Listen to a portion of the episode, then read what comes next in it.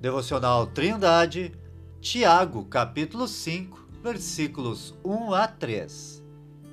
Eia, pois, agora vós, ricos, chorai e pranteai por vossas misérias, que sobre vós hão de vir. As vossas riquezas estão apodrecidas, e as vossas vestes estão comidas da traça. O vosso ouro e a vossa prata se enferrujaram, e a sua ferrugem dará testemunho contra vós, e comerá como fogo a vossa carne. Entesourastes para os últimos dias. No capítulo anterior, Tiago falou sobre a sabedoria do mundo e a arrogância do homem ao fazer seus empreendimentos e planos sem levar Deus em consideração. Agora ele fala sobre os ricos e o mau uso de seus recursos.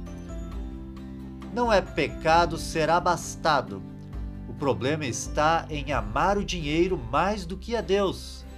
Tiago fala daqueles que têm por objetivo de sua vida acumular riquezas, algo que está bem longe do que a Bíblia ensina. Jesus disse para que seus discípulos não ajuntassem tesouros na terra, onde a traça e a ferrugem tudo consomem e onde os ladrões minam e roubam. Disse também que eles deveriam ajuntar tesouros no céu, onde nem a traça nem a ferrugem consomem, e onde os ladrões não minam nem roubam. E finalizou afirmando que onde estiver o tesouro do homem, ali estará também o seu coração dedicado.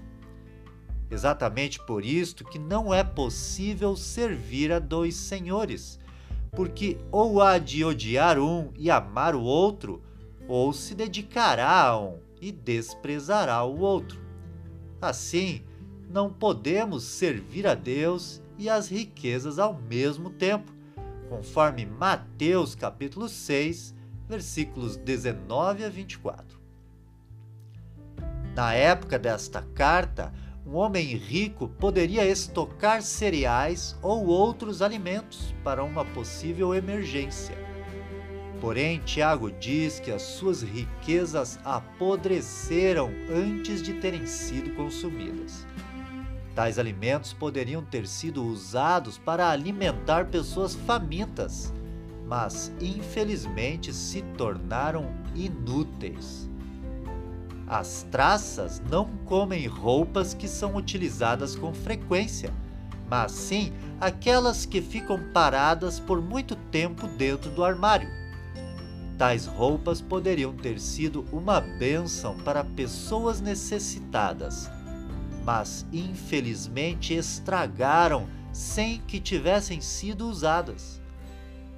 O ouro e a prata poderiam ter sido usados pelos ricos para alimentar, vestir e propagar o Evangelho, mas infelizmente perderam o brilho e sofreram corrosão sem beneficiar ninguém.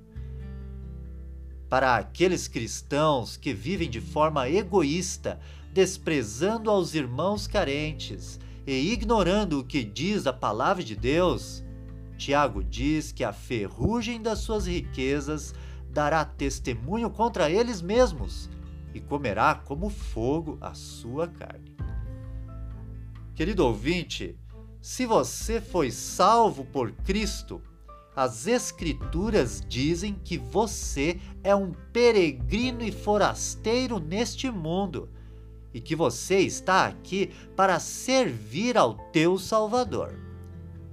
Saiba que não há melhor investimento do que empregar os teus dons e recursos para servir ao teu Deus e um dia, quando estiver diante dele, poder ouvi-lo dizer: Servo bom e fiel, sobre o pouco foste fiel, sobre muito te colocarei. Entra no gozo do teu Senhor conforme Mateus capítulo 25, versículo 21. Que você seja usado por Deus. Tenha um ótimo dia!